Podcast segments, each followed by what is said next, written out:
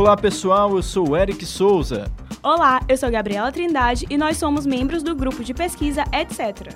Grupo ligado ao Departamento de Comunicação Social e ao mestrado profissional em comunicação da Universidade Federal do Maranhão. Nós estudamos diversas temáticas relacionadas à comunicação, tecnologia e economia.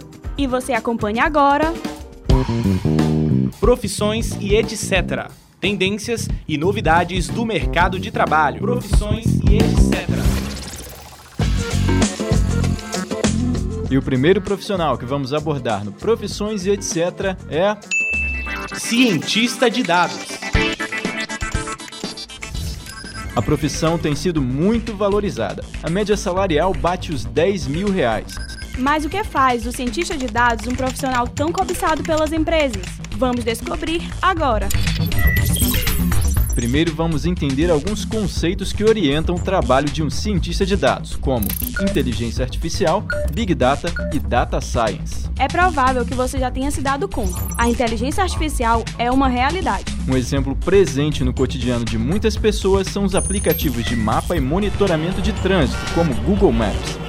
Para rastrear o trânsito, o app usa informação de sensores, sinais de trânsito e localização de outras pessoas conectadas à rede que estão armazenadas em bancos de dados. Com as informações identificadas no mapa, o aplicativo analisa possíveis pontos de lentidão no trânsito e pode evitá-los, escolhendo para o usuário a rota mais rápida. Resumindo, a inteligência artificial é um software que foi programado para tomar decisões sozinho, analisando grandes volumes de informações. A inteligência artificial pode nos ajudar a encontrar soluções analisando informações armazenadas em bancos de dados. Um exemplo disso é o Superior Tribunal Federal. O órgão tem usado o programa apelidado de Vitor para analisar processos. Vitor faz em 5 segundos o que um funcionário humano faria em meia hora. Já ouviu falar em Big Data ou Big Data? É como o próprio nome sugere, um grande banco de dados. São informações armazenadas que conseguimos processar utilizando justamente a inteligência artificial. Bancos de dados tradicionais geralmente são estruturados em tabelas com linhas e colunas, como uma planilha no Excel. Nessa planilha são registradas informações diversas sobre pessoas ou lugares, por exemplo tudo em caracteres e valores numéricos.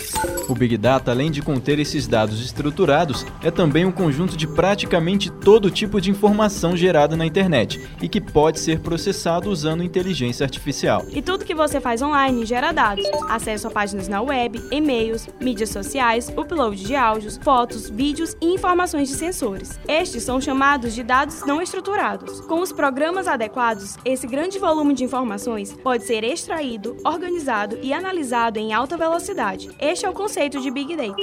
E todos esses dados precisam ser organizados e analisados. O objetivo é extrair informações que vão ser interpretadas para criar padrões e orientar decisões que uma organização pode tomar para aumentar receita, reduzir custos, melhorar qualidade de atendimento ou de produtos, agregar valor, entre outras. O estudo dessas informações é conhecido como Data Science ou Ciência de Dados. E você já consegue imaginar quem vai estudar, analisar, interpretar e encontrar essas aplicações para esses dados, certo? Ele mesmo, o cientista de dados. Vamos falar sobre as principais habilidades deste profissional e conhecer alguns caminhos para se tornar um cientista de dados. Profissões e etc. Bom, a primeira coisa que você tem que saber é: não vai ser fácil. Seguir na carreira exige tempo e estudo, muito estudo, e ainda não existe uma formação específica que prepare um cientista de dados. Algumas formações técnicas em determinadas áreas são um primeiro passo que alguém pode dar para entrar nesse ramo. Mas quais áreas são essas? Que habilidades são necessárias? Se você é fã de números e ciências exatas em geral, já é um ótimo começo. Fontes especializadas indicam que o conhecimento em matemática é indispensável para o trabalho do cientista de dados. Além disso, são necessárias habilidades como raciocínio lógico, conhecimento em estatística, desenvolvimento de modelos de negócios e principalmente ciência da computação. Isso mesmo, principalmente ciências da computação. Mas por quê?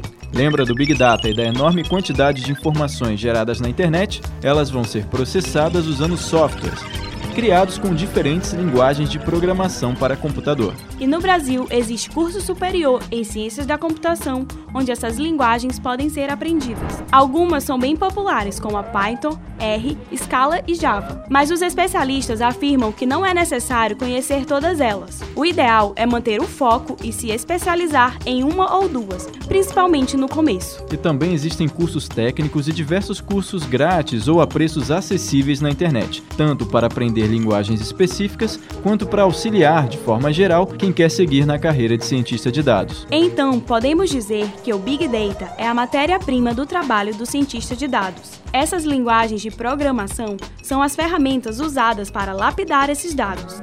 A partir disso, o profissional vai analisar e interpretar o que foi coletado e entender como a informação extraída pode ajudar a encontrar soluções para organizações, empresas e seus modelos de negócios. Tendo tudo isso em mente, aqui vai uma outra dica importante. Prepare o seu computador a ciência de dados vai demandar muito da sua máquina. Alta capacidade de memória e processamento são necessários para o trabalho. Então, pelo menos 8 GB de memória RAM e um processador bem moderno são essenciais para as atividades. Outras habilidades que o cientista de dados deve ter são a capacidade analítica para interpretar os dados extraídos e a habilidade de se comunicar de forma eficiente. Afinal, uma apresentação competente dos resultados gera confiança e pode influenciar em como uma organização vai se posicionar no mercado. Agora você já sabe a importância de um cientista de dados para uma empresa e pode entender por que são profissionais tão valorizados e bem remunerados no mercado atualmente.